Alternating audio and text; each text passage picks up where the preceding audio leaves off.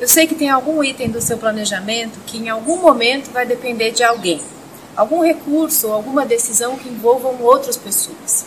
E antes que você me pergunte qual é a estratégia para fazer com que os outros queiram fazer aquilo que eu quero que eles façam, eu vou logo dizendo: chega de estratégia, experimenta pedir. Nós mulheres temos a maior dificuldade para pedir aquilo que nós queremos. Isso porque nós temos dificuldade de ouvir o não. E quem tem dificuldade de ouvir o não também não sabe dizer não. E para quem quer fazer alguma coisa significativa em 2014, é importantíssimo lidar bem com essa palavrinha, não impor limites.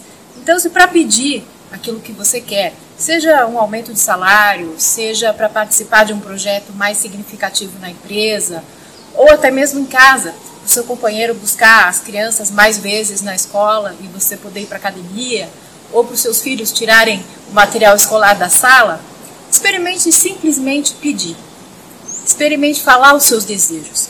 Quando você omite seus desejos, você faz uma coisa muito feia. Você espera que as pessoas adivinhem aquilo que você quer e você acaba culpando as pessoas por não fazerem aquilo que você gostaria que elas fizessem.